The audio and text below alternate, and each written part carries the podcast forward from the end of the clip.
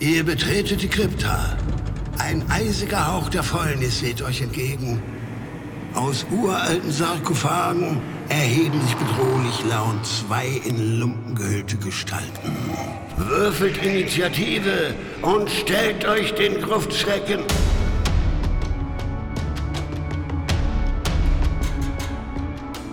Gruftschrecken, der deutschsprachige Oldschool-Rollenspiel-Podcast.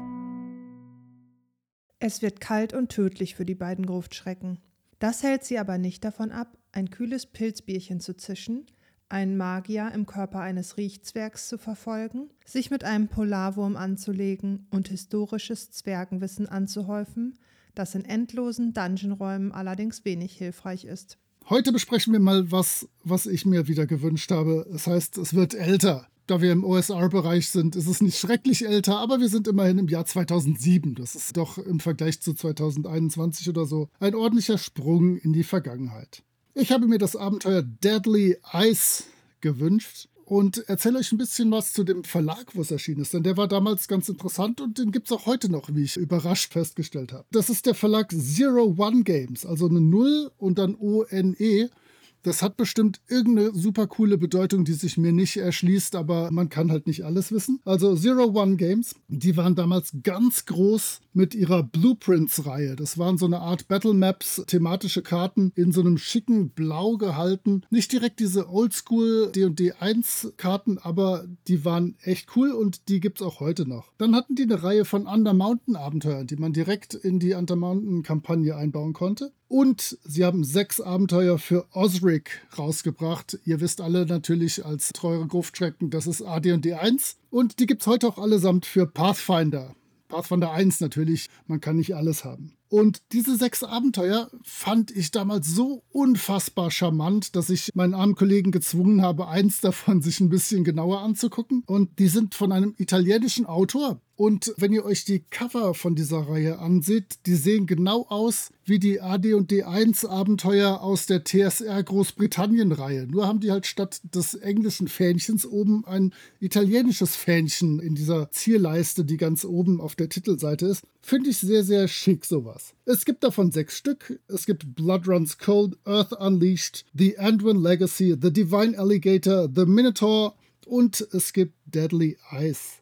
Ihr könnt die alle noch heute für 6,50 Dollar pro PDF kaufen. Ich habe nicht geguckt, es kann gut sein, dass die bei Lulu auch noch als Druckversion zu kriegen sind. Aber das lohnt sich auf jeden Fall. Alleine, weil die schick aussehen. Aber dazu kommen wir gleich. Hier dieses ist die Nummer 003 und wie jedes Oldschool-Abenteuer haben die natürlich so einen richtigen Code, denn das ist das Abenteuer MAC 003. Die Reihe heißt Advanced Master Adventures. Dieses Abenteuer ist von Mario Barbati. Es ist für die Stufen von 4 bis 5. Und die Illus sind von Stefano Guido und Alessandro Chioffi. Das Ding hat 27 Seiten und dazu noch 5 Seiten mit Handouts und Karten. Das finde ich ziemlich, ziemlich schick.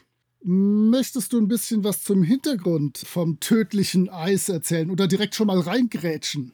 Habe ich irgendwas verbaselt? Reingrätschen möchte ich nicht und verbaselt hast du bestimmt nichts. Ich Natürlich gehe davon nicht. aus, dass du mit deiner Professionalität, die du hier ablieferst im Podcast, nichts falsch machen kannst. Das stimmt. Das ist ja so päpstlich mäßig, dass ich unfehlbar bin, oder? Hast rein. Richtig. Also, ich nehme das zurück. Es war alles richtig. Mach einfach weiter. Mach ich. Ich mache gerne weiter mit dem Hintergrund des Abenteuers. Die grundsätzliche Idee dieses Abenteuers ist, dass der Magier Griska oder Griska mit einem magischen Gegenstand, dem Kack-Globe, wenn man es englisch aussprechen würde, unterwegs ist. Und er ist auf der Flucht vor anderen Magiern, die er bestohlen hat und der Stadtwache der Stadt Halgabock. Kannst du bitte, bevor du weitermachst, den ZuhörerInnen sagen, dass man den Kack-Globe K-U-K schreibt? Das, dann können die endlich aufhören zu kichern und äh, sich wieder auf dich konzentrieren. Ja, das war schon bewusst, dass man da ein bisschen kichern muss. Ja, man schreibt ihn KOK. Und es hat auch nichts mit dem zu tun, was man vielleicht assoziiert. Es ist ein Artefakt, mit dem man die Körper tauschen kann, aber dazu später mehr. Griska flieht also über den Frozen Orc Pass und wird durch einen Schneesturm dazu gezwungen, in einer Höhle Schutz zu suchen. Leider sucht auch ein Trupp der Frozen Scimitar Orcs diese Höhle als Lager auf und Griska muss sich vorerst mal verstecken. Zwar gelingt ihm dann anschließend die Flucht, indem er sich aus der Höhle schleicht, allerdings muss er dabei einen der Orks erschlagen, der ihn bei seiner Flucht entdeckt. Bei dem Ork handelt es sich allerdings nicht nur um irgendeinen Ork, sondern um ein hochrangiges Mitglied dieses Orkstammes. Griska muss also ein weiteres Mal fliehen, da die Orks auf Rache sind und landet schließlich im Schneegestöber im Gasthaus Fang. Ich habe es mal übersetzt, den Namen des Gasthauses als zum Reißzahn. Der grundsätzliche Plot dieses Abenteuers ist es dann, dass der Magier mit Hilfe des Kack-Globe den Körper mit einem Zwerg tauscht, den die Charaktere eskortieren sollen. Dieser wird dann von Orks gefangen genommen und soll hingerichtet werden. Sie halten ihn ja für den Mörder ihres Anführers. Dabei müssen sie dann, also die Charaktere, in das Grab des tödlichen Eises hinabsteigen, um den Zwerg, der übrigens die Qualität von Alkohol riechen kann, retten. Das ist so der Hintergrund, das Hintergrundsetting dieses Abenteuers. Und Moritz, du wolltest ja was zu den Anmerkungen sagen, also wie man dieses Abenteuer benutzen soll, wie man es vielleicht auch skalieren kann und wie man es vielleicht auch in die eigene Kampagnenwelt einbauen kann. Ja, da sind tatsächlich all die Klassiker drin, die so den Spielleitungen mitgegeben werden können, die ich allerdings jetzt echt nicht schrecklich sinnvoll fand. Es gibt Tipps zum Platzieren in der eigenen Kampagne. Ja, ich werde schon irgend so einen Pass irgendwo in einem Schneegebirge irgendwo finden, wo eine Kneipe ist. Kriege ich hin. Es gibt Tipps zum Anpassen. Ja, wenn die Charaktere Stufe 2 bis 3 sind, mache ich vielleicht die Monster im Dungeon ein bisschen einfacher. Kriege ich hin. Es gibt klassisch zwei Abenteueraufhänger weil man irgendwie gemerkt hat, oh, das Ganze ist hier relativ straightforward als Abenteuer, dann gebe ich doch mal wenigstens zwei Optionen. Einmal kann ich als Abenteurergruppe im Auftrag der Zwerge handeln, zum anderen kann ich durch Zufall reinstolpern. Super, kriege ich auch als Spielleitung gerade noch irgendwie hin, aber das Ganze nimmt nur eine halbe Seite in Anspruch. Was sinnvoll ist, ist, dass ich die zehn wichtigsten Nichtspielercharaktere in Zusammenfassung als Überblick auf einer halben Seite nochmal in einem Eckchen abgedruckt habe. Mit Persönlichkeit, mit bisschen Motivation, mit was ich über die kurz wissen muss. Und das ist tatsächlich sinnvoll, denn wir oldschooligen Leute sind das ja gewöhnt, dass wir in einen Dungeon reingehen und da ist dann Org 1, Org 2, Org 3, Troll 1, die hauen wir um und dann ist das gut. Aber sobald die Namen haben, wird es schwieriger. Und äh, hier erhalte ich da alle Unterstützung der Welt. Das ist ganz angenehm, diese NSC-Übersicht. Sowas hätte ich wirklich gerne überall. Und ich glaube, da werde ich in Zukunft, wenn ich selber wieder mal Abenteuer veröffentliche, darauf achten, dass ich einmal wirklich so viele Namen wie möglich verteile und zum anderen die dann aber auch irgendwie gut übersichtlich gestalte, dass die Spielleitung da nicht dran scheitert. Ja, äh, wir gingen eben schon auf die Illustrationen ein. Magst du kurz was dazu sagen? Denn die sind tatsächlich für das Jahr 2007 und den OSR-Bereich definitiv irgendwie ja herausragend. Ist vielleicht hochgegriffen, aber sie fallen auf zumindest gegen viele andere Dinge. Ja, sie fallen auf jeden Fall auf, dadurch einfach, dass sie sehr comichaft gehalten sind. Also man muss den Stil natürlich mögen. Ich finde sie in Ordnung auf jeden Fall. Mich sprechen sie einigermaßen an. Es sind ein paar coolere Illustrationen dabei, ein paar, die mir nicht so gut gefallen. Also die Bilder der ganzen NSC gefallen mir jetzt nicht so besonders gut, weil sie eben sehr comichaft aussehen. Bei den Monstern sieht es dann doch ein bisschen anders aus. Wir kommen nachher nochmal auf ein Monster zurück, was mir sehr gut gefallen hat. Aber zum Beispiel auch der Ice Key Guardian, den finde ich auch sehr gelungen. Also so ein Skelett mit diesen Schlüsselbunden äh, Schlüsselbünden, Schlüsselbunde, ich weiß es nicht, mit den Schlüsselbünden. Schlüsseldingern. Mit den Schlüsseln. Schlüssel, mit den Schlüsseln in den Händen, richtig. Das gefällt mir zumindest von der Illustration richtig gut. Ja, ich finde die Illus auch auf ihre Art klasse. Ich habe ein bisschen den Eindruck, als gäbe es, also nein, ich weiß ja, dass es zwei Illustratoren gibt, aber ich habe den Eindruck, als wären die ein bisschen so aufgeteilt, dass der eine das Cover und eine so eine Gesamtkomposition gezeichnet hat, die so ein bisschen oldschooliger, fast schon mallenmäßig, aber nicht ganz so abgefahren sind. Und der andere, der hat diesen, ja, gewollt coolen, comichaften Stil. Ich habe mir mal notiert, sieht ein bisschen aus, wie wenn Mario Bühling AD&D2 Monster Handbuch Monster zeichnet gezeichnet, die Linien ein bisschen weniger stabil, gerade und präzise sind und er versucht das ein bisschen comichaft zu gestalten. So ein leichter Manga-Touch. Es gibt keine großen Augen, aber so die Richtung finde ich ganz cool. Das gefällt mir gut. Und das Layout ist natürlich klassisch dreispaltig, wie sich's gehört, von oben bis unten durchgezogen, halt Texte, aber auch überraschend viele Illustrationen für so eine 27 Seiten Kiste.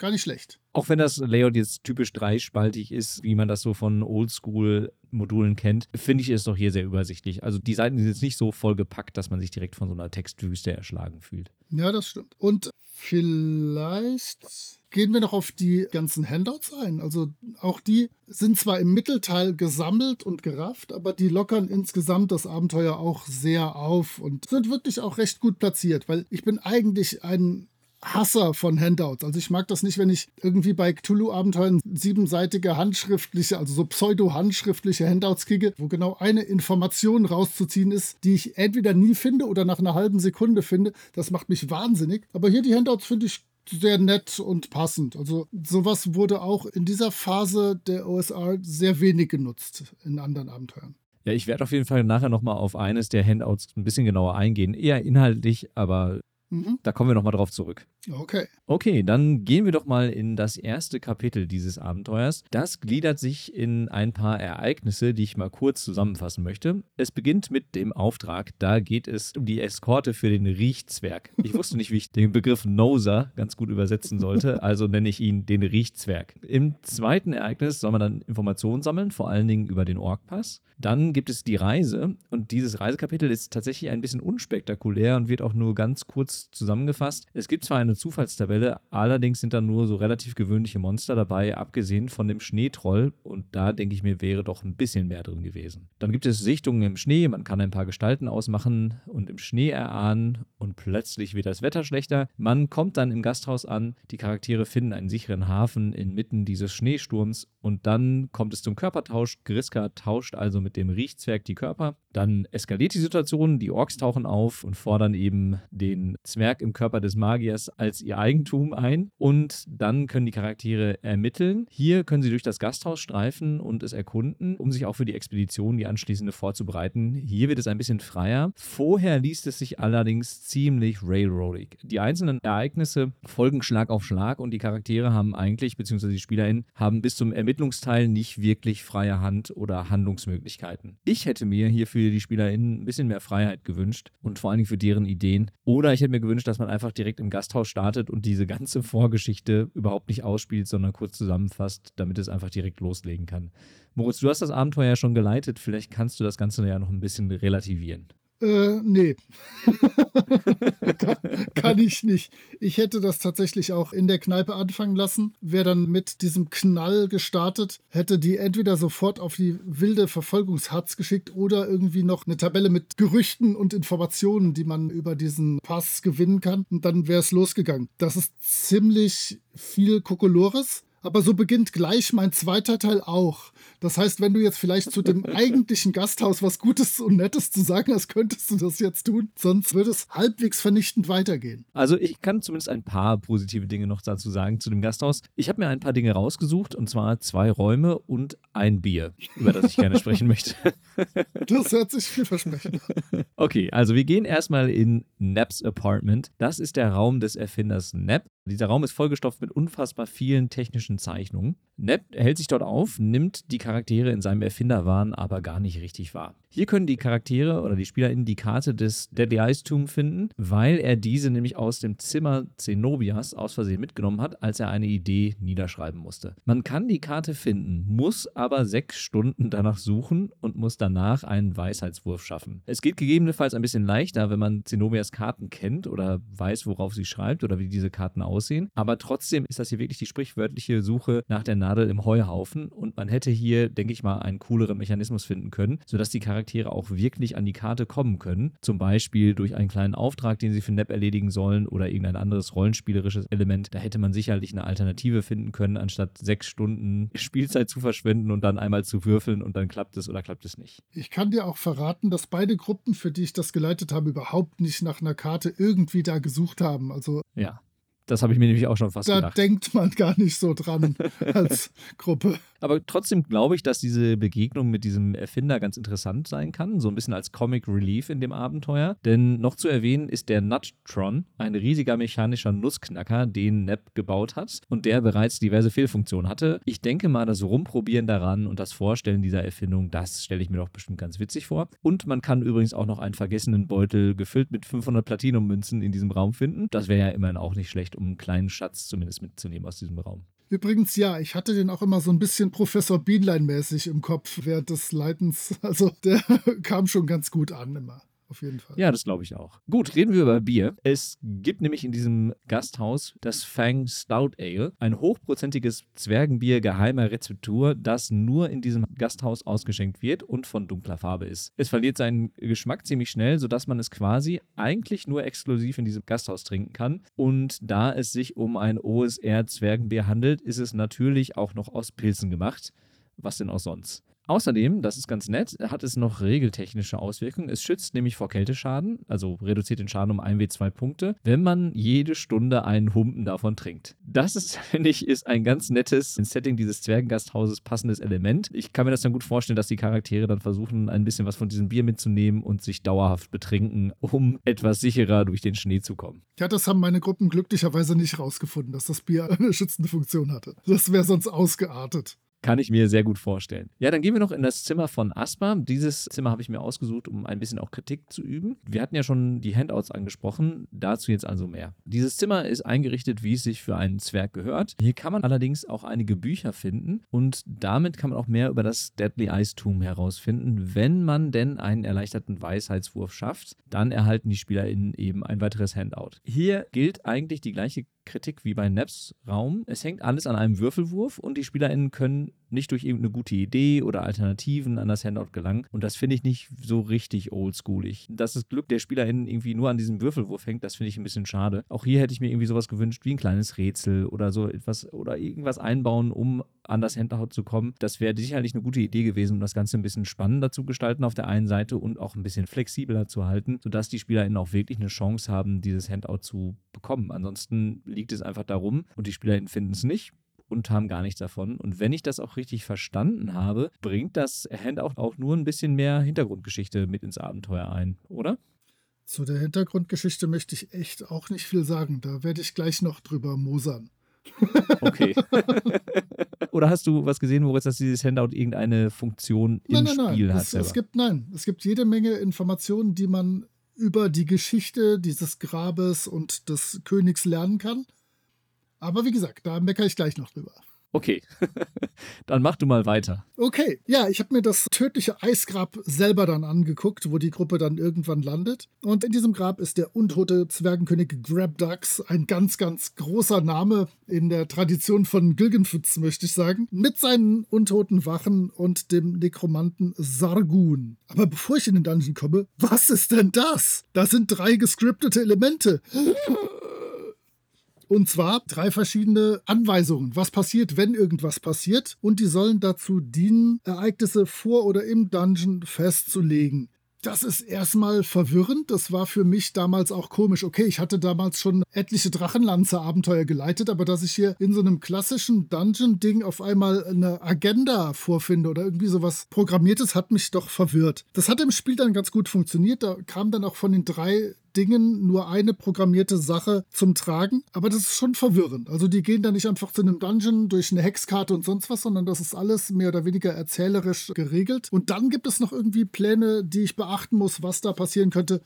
Komisch, komisch. Der eigentliche Dungeon hat dann 20 Räume und öffnet sich am Krähenfelsen, mal wieder eine meiner Spontanübersetzungen, in den Berg hinein. Natürlich muss ich vorher ein paar Schneetrollen vorbei und äh, ihr kennt das alles, was da so im Schnee lauert. Aber direkt zu Beginn gibt es dann diesen Gandalf-Ballrock-Moment, aber über den möchte mein Kollege euch was sagen, denn der hat sich das gewünscht. Nicht wegen des Gandalf-Ballrock-Moments, sondern wegen der knüffelpuffeligen Monster, auf die man da stoßen kann. Ja, also man trifft nicht wirklich auf einen Ballrock, aber es wird besser. Bestimmt. Denn bei dieser großen Felsspalte, die von einer gigantischen Zwergenbrücke überspannt wird. Übrigens, diese Zwergenbrücke ist aus Steinen gemacht, die wie sich überkreuzende Äxte aussehen. Das ist schon ziemlich cool. Und am Boden dieser Schlucht, die von der Zwergenbrücke überspannt wird, liegt neben den Knochen der Schneetrollopfer, also den Opfern der Schneetrolle, die sie gefressen haben, auch noch Zenobia ohnmächtig am Boden. Mit Hilfe einer Lichtquelle kann man sie entdecken und das sollte auch innerhalb der nächsten acht Stunden passieren. Ansonsten wird sie nämlich gefressen. Und zwar von ziemlich süßen Monstern, den sogenannten White Monks. Die machen sich dann nämlich über sie her. Dabei handelt es sich um kleine Wesen, die ein bisschen an eine Mischung aus Hai und Hamster erinnern und Angst vor Licht haben. Ja, das hast du sehr, sehr gut beschrieben. Hai und Hamster ist ausgezeichnet. Ja, danke. Sie ernähren sich auf jeden Fall von dem Fleisch wehrloser Opfer. Und außerdem reagieren sie recht sauer, wenn man ihnen ihre Mahlzeit stiehlt. Im Monsterkapitel werden sie mit einem erbsenförmigen Körper mit weißem Fell beschrieben. Und außerdem, das finde ich auch ziemlich cool, machen sie die ganze Zeit ein tiefes Geräusch, das an ein Dutzend Sägen erinnert. Und das finde ich fantastisch. Also ich finde diese Wesen unfassbar cool, die gefallen mir richtig gut. Und ich stelle mir die Begegnung mit den SpielerInnen oder mit den Charakteren hier wirklich interessant vor. Und ich könnte mir gut vorstellen, dass sich jemand eines dieser Wesen als Haustier mitnimmt. Sie sind auch nur ein bisschen gefährlich, muss man sagen. Sie haben jeweils ein bis vier Trefferpunkte und machen ein wie zwei Schaden. Aber sie sind wirklich süß. sind süß gefährlich. Süß gefährlich, ja. Und dieses Monster, das hier entworfen wurde, das gefällt mir sehr. Das würde ich auch anderweitig in irgendein anderes Abenteuer mit einbringen wirklich top. Ja, die Monster sind cool. Die kann man auf jeden Fall klauen. Okay, was erwartet uns sonst noch in diesem Dungeon? Ja, hier befand sich einst eine Mischung aus Tempel und Königsgrab. Alles ist irgendwie zwergenmäßig perfekt gearbeitet, aber die meisten Räume sind schon lange zerstört oder in einem Raum wurde ein Loch in die Wand gegraben und so weiter und so weiter, aber dazu vielleicht später mehr. Was mir toll gefallen hat, ist Raum 7. Da kommt man praktisch direkt nach dieser Bogenbrücke, über die man gegangen ist, hin. Und da ist ein Wegweiserraum. Da geht es nämlich in drei Richtungen weiter, zusätzlich zu der Richtung, wo man herkommt. Und da gibt es dann Zwergenrunen, die leicht verschlüsselt Auskunft darüber gibt, was in welche Richtung liegt. Und abgesehen von kleinen Zugängen, wo man zwischendurch mal von einem Bereich in den anderen wechseln kann, ist es tatsächlich so, dass ich einen Bereich rechts, einen Bereich links und einen Bereich in der Mitte geradeaus habe. Deswegen, dieser Wegweiserraum gefällt mir sehr, sehr gut. Der hat mir Spaß gemacht. Aber dann hört es auch schon fast auf, denn es gibt unfassbar viele leere Räume, also wo irgendwie nichts ist oder wo nur Gegner sind und ein bisschen Beschreibung viel zu wenig Interaktion mit der Umgebung. Also da kannst du den Raum beschreiben und dann ist da aber sonst nichts. Da passiert nicht viel Spannendes. Ich habe mir noch mal ein paar Räume genauer angeguckt und zwar ein Raum ist der Tempel des Urmaus.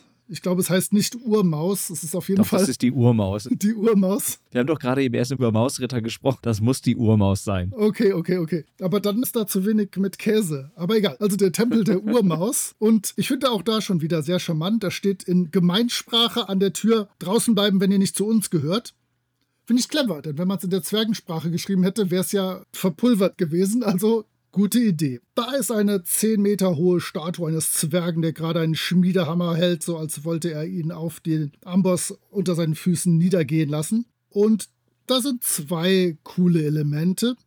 Denn wenn ich den irgendwie anfasse, manipuliere oder sonst was, wird mit einem Zauberspruch mir eine Illusion praktisch dieses Hammers auf die Omme gekloppt.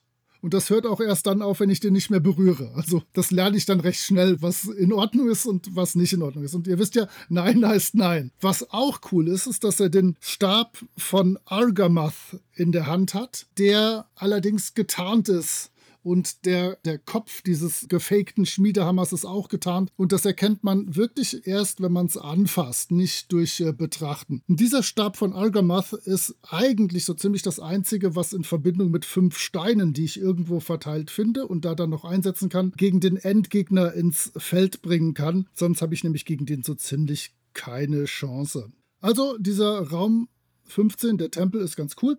Eigenartigerweise gibt es da eine Geheimtür direkt hinter dem Tempel, also rechter Hand der Statue, die in den Wohnraum des Nekromanten führt. Keine Ahnung. Also ich weiß nicht, dieser Dungeon ist sowieso merkwürdig aufgebaut. Wenn ich bei dem Raum 7, bei dem Wegweiserraum gerade ausgehe, komme ich in den Corridor of Law ich hätte viel lieber den Corridor of Love gehabt. Das habe ich nämlich gelesen, als ich meine Handschrift das erste Mal nochmal gecheckt habe.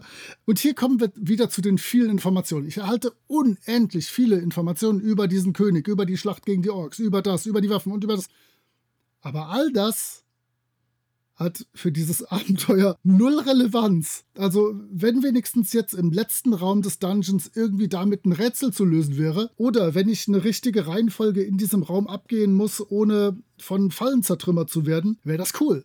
Aber so kann ich von Bildchen zu Bildchen gehen, mir das angucken, denke, oh, interessant, ach, guck mal, ja, super, klasse. Und dann gehe ich auch weiter und habe den Corridor of Love auch schon wieder verlassen, ohne dass irgendwas passiert ist. Hm, da wäre definitiv mehr drin gewesen. Und ich werde mit einer alten Gruftschrecken-Tradition brechen und euch kurz was wenigstens zum Endraum dieses Dungeons sagen. Das haben wir ja sonst fast nie getan, denn hier ist die Krypta des Königs Grebdax und der liegt da in einem Sarkophag und egal wahrscheinlich, was die Gruppe machen wird, denn sie wird automatisch da irgendwie das Steinchen, was da eingebaut ist, berühren, wird er über sie kommen und sie verprügeln. Und dieser König, hat mal sowas von stabile Werte gegen eine Gruppe von der vierten und fünften Stufe, denn der hat mal direkt eine Rüstungsklasse von minus 10. Das heißt, wir können davon ausgehen, da muss eine 20 gewürfelt werden, damit er irgendwie getroffen wird.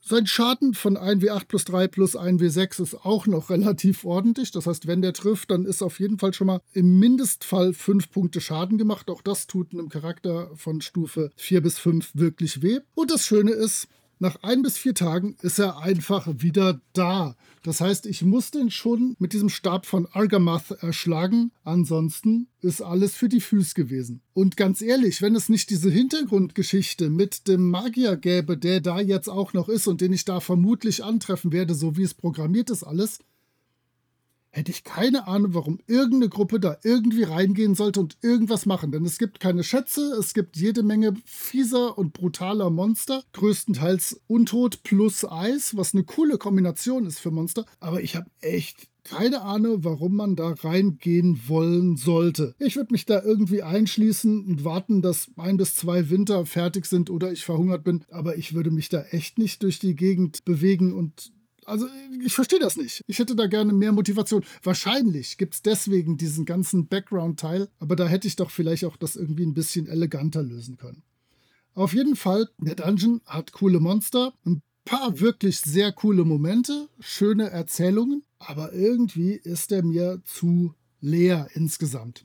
Und dem kann ich mich eigentlich auch nur anschließen. Ich habe da auch nicht wirklich was hinzuzufügen, sondern würde direkt dann zu Kapitel 3 übergehen. Das Kapitel 3 beschreibt die Rückkehr zum Gasthaus. Hier müssen dann die Charaktere die Orks und den Magier im falschen Körper dazu bewegen, den richtigen zu erledigen, beziehungsweise die Körper wieder zurückzutauschen. Allerdings hat der Magier im Zwergenkörper natürlich ein großes Interesse daran, sein Leben zu erhalten. Das könnte von der rollenspielerischen Situation interessant werden, denn egal was die Charaktere unternehmen, es hat definitiv Konsequenzen. Und das finde ich zumindest schon mal ganz nett. Also entweder wird der Falsche hingerichtet oder der Zwerg verliert seinen Körper und damit auch seinen super Geruchssinn und dann ist er auch unzufrieden und ist kein Riechzwerg mehr. Dann kann es natürlich auch passieren, dass es zur Hinrichtung kommt und die ist für die Orks eine Massenveranstaltung mit 5000 Orks und bei der man dann den, und das ist wirklich ein Zitat aus dem Text, Awesome Ork-König antreffen kann und einen weiteren bösen Zauberer. Der Hinzurichtende wird dann an ein Seil gebunden und in eine Grube hinabgelassen, in der ein Remoratz lebt. Ich habe gerade eben gelernt, dass der Remoratz noch einen zweiten Namen hat, und zwar Polarwurm. Das war mir auch neu. Wieder was dazugelernt. Hat sich doch gelohnt heute, oder? Auf jeden Fall. Also dieser Remorat soll dann das Opfer fressen und das hat so ein bisschen was von der Szene, in der Luke Skywalker in den Sarlacc geworfen werden soll, hat mich zumindest direkt daran erinnert. Und ich kann mir gut vorstellen, dass man diese Szene wirklich ganz schön inszenieren kann. Also so eine Rettungsgeschichte daraus spinnen, dass man sich an den Orks vorbeischleichen muss oder sich irgendwie als Orks ausgeben muss, um sich da einzuschleichen, um dann den Zwerg im Magierkörper zu retten und ihn dann im letzten Moment zu befreien. In beiden Gruppen hat jemand gerufen, wir müssen sofort Luke retten. Also, ja. das kann ich auch schon verraten. Dann passte meine Assoziation ja sehr gut dazu. Das Abenteuer sieht ja aber durchaus auch vor, dass die Charaktere auch scheitern können. Also das heißt, vielleicht rettet man auch niemanden mehr. Aber wie gesagt, diese Szene hat mir zumindest wirklich gut gefallen. Das wäre doch vielleicht auch der interessantere Teil des Abenteuers gewesen, den man ruhig hätte ein bisschen intensiver ausarbeiten können. Und da hätte man eine super Story gehabt und vielleicht auch ein super Minisetting, in dem die Charaktere auch irgendwie frei agieren können und wo die SpielerInnen ganz viel ausprobieren können und sich verschiedene Pläne überlegen können, wie sie denn den Zwerg bzw. den Magier dann retten. Das hätte vielleicht wirklich als Hexcrawl ganz gut funktioniert mit den zwei Locations, also dem Dungeon plus dann dem End-Org-Dings. Auch da hätte man ein bisschen programmieren müssen, damit das so endet. Oder halt wirklich einfach damit leben, dass die Gruppe vielleicht die Umgebung erkundet, aber gar kein großes Interesse an diesem Zwerg-Dingenskirchen, was auch immer hat. Aber ich kann mir das ganz gut vorstellen, wenn ich das wirklich als komplett freies Abenteuer zur Verfügung stelle. Da hätte ich auch ein besseres Gefühl gehabt. Aber ich habe das damals wirklich einfach so geleitet und das hat funktioniert, weil es einfach ein paar schöne Momente hatte, wo sich auch die Leute jetzt noch dran erinnern und Spaß hatten. Okay, gut. Dann wolltest du noch was sagen zu den magischen Gegenständen, glaube ich, oder? Und ein bisschen was zu den Monstern. Ja, ich wollte wirklich nur kurz zusammenfassen, dass wir den Kackglobe haben, was ein ziemlich cooler Gegenstand ist. Und der mich einfach immer zum Lachen bringt. Bis du das gesagt hast, ist mir das überhaupt nicht aufgefallen. Ich habe dann immer an die KUK-Monarchie gedacht, die ganze Zeit dachte, da, äh, merkwürdig, merkwürdig. Ich habe es Cook ausgesprochen für mich und dann war es nur halb so doof. Es ist ein Abenteuer, was von Italienern geschrieben wurde. Ich weiß nicht, ob sie sich dessen so bewusst sind, dass es vielleicht, wenn man es auf Englisch ausspricht, im Deutschen eine andere Bedeutung haben könnte. Ja, ich denke, das ist was, was man wirklich vernachlässigen kann eigentlich, oder? Dann, ich finde den Stab von Argamath cool, denn wenn man ihn führt, muss man rufen, By the power of Argamath, I command you. Und dann hat es doch gleich schon was He-Maneskes und wir haben alle Freude daran. Und das ballert, wenn alle fünf Steine eingebaut sind, Untote sofort aus den Socken. Das ist schon ein wirklich mächtiges Ding. Finde ich cool und ich finde auch so, so Befehle immer ganz fluffig, ganz süß, wenn man die haben muss. Hat zwar ein bisschen was von den DSA 1 Zaubersprüchen, die man aufsagen muss, aber come on, wir sind doch alle irgendwie Kinder geblieben, da passt das schon. Ja, es gibt fünf neue Monster und die sind eigentlich alle nicht schlecht. Der Schneetroll ist cool, Dein Weißmönchlein ist sowieso cool. Und da gibt es halt in drei verschiedenen Stufen diese Eiskrieger, diese Schlüsselwächter,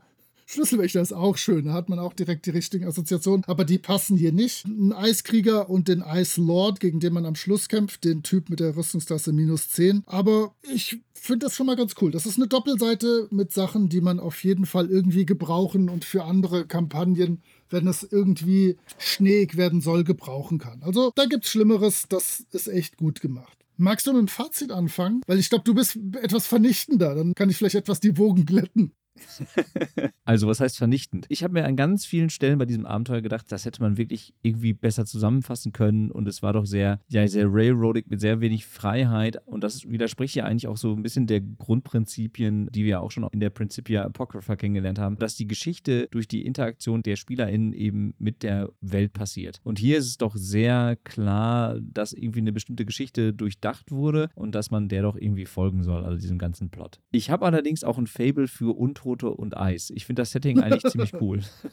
und mich versöhnen dann doch wieder so ein paar Dinge wie die Monster. Wie gesagt, die Wild Monks gefallen mir unfassbar gut. Und auch dieser letzte Teil des Abenteuers, den ich ja gerade erwähnt hatte, der gefällt mir dann auch wieder ganz gut. Ich würde das wahrscheinlich spielleiten und ich glaube auch, dass SpielerInnen da eine ganze Menge Spaß mit haben können, aber ich würde doch einiges modifizieren. Ich würde zum Beispiel auch dafür sorgen, dass einfach diese Informationen, die in dem Abenteuer versteckt sind, auf jeden Fall zu den SpielerInnen kommen und dass sie auf jeden Fall damit was anfangen können. Denn was habe ich davon, wenn die irgendwo rumliegen und keiner sie liest oder niemand was davon mitbekommt? Und von daher würde ich spielleiten und ich glaube auch, dass man damit Spaß haben kann, aber ich glaube, man muss echt noch ein bisschen Arbeit reinstecken, damit es ein bisschen cooler wird. Und das gilt ja auch für das Dungeon. Da müsste man dann noch irgendwie ein paar Räume füllen oder es irgendwie noch ein bisschen interessanter machen, dass man da auch irgendwie mit der Umwelt interagieren kann und es auch ein bisschen mehr gefüllt ist. Ja, ich hatte das auch ein bisschen wohliger in Erinnerung, aber wie du sagst, das Setting ist auf jeden Fall gut, worauf wir bisher noch gar nicht eingegangen sind. Ich mag die Sprache. Man merkt, es ist irgendwie ein Südeuropäer gewesen, der das geschrieben hat. Es gibt so kleine Fehlerchen und die finde ich aber unglaublich charmant. Zum Beispiel ist da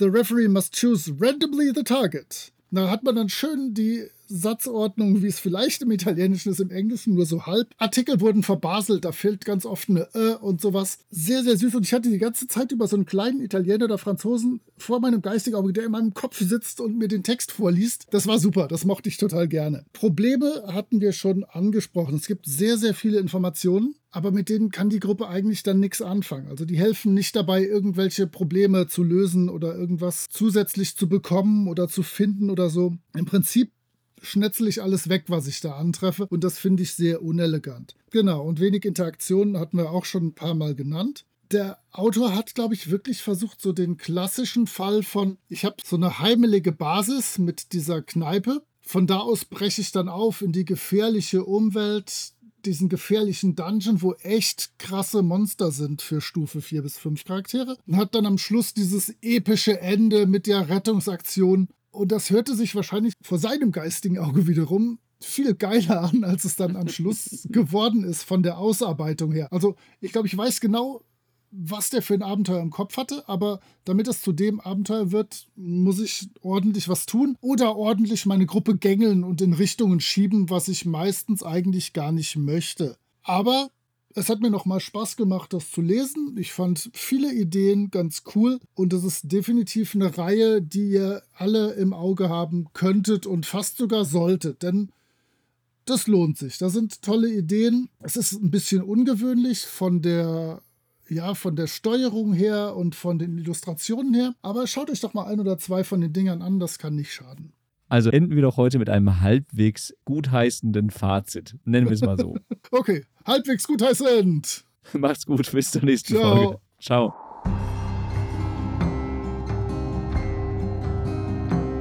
Ihr findet die Gruftschrecken unter anchor.fm slash Gruftschrecken, unter twitter.com slash Gruftschrecken und über alle gängigen Podcatcher.